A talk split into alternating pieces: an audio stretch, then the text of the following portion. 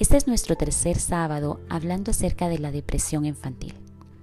Hoy quiero darte algunos tips que te pueden ayudar para poder sacar a tu hijo de una depresión y para poderlo ayudar y extenderle la ayuda que él necesita, no solamente dentro del hogar, sino que también es necesario buscar un especialista de la salud que te pueda ayudar manejar de una mejor manera la situación por la cual está atravesando tu hijo. En muchas ocasiones la depresión en los niños puede obedecer a trastornos químicos a nivel neurológico.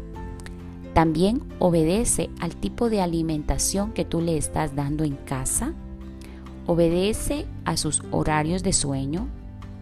Obedece también a las horas en las cuales se levanta y también al ambiente familiar. Todos estos aspectos pueden estar influyendo negativamente en la salud mental de tu hijo, provocando un estado de depresión. Por lo tanto, esta es una situación que no podrás manejar tú solo.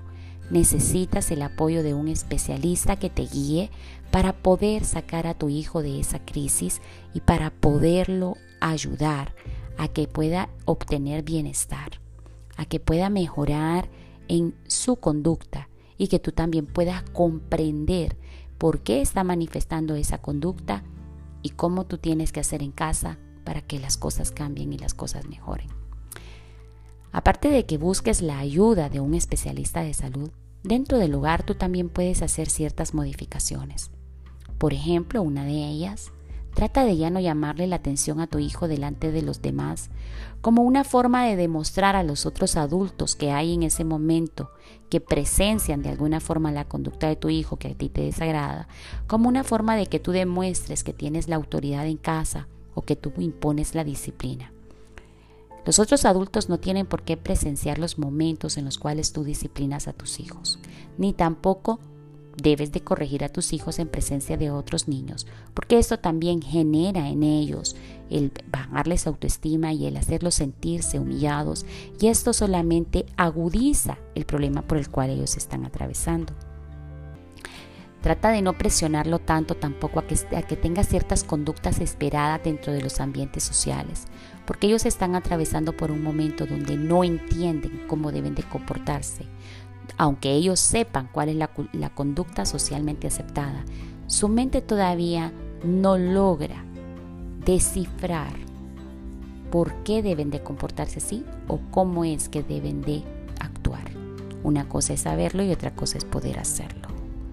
También, aparte de eso, en clases, trata de no presionarlo a que debe de, sacar notas excelentes o que debe de ser el mejor en clase sino todo lo contrario, vuélvete empático si miras que está empezando a tener dificultades de memoria, de concentración o falta de interés.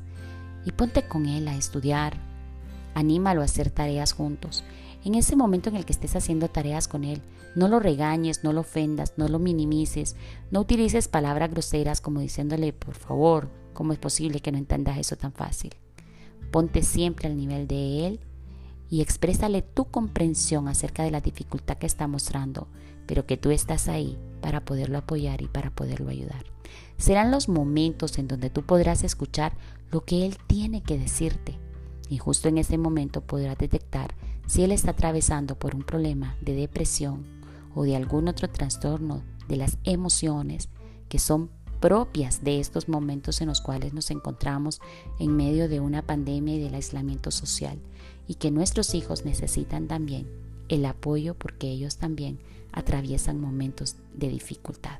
Soy Carolina Valladares, psicóloga, mentora, coach de vida. Estoy aquí para ayudarte.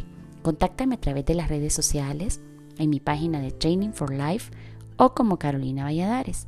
Y puedes también contactarme a través de mi número de teléfono 3209-5366.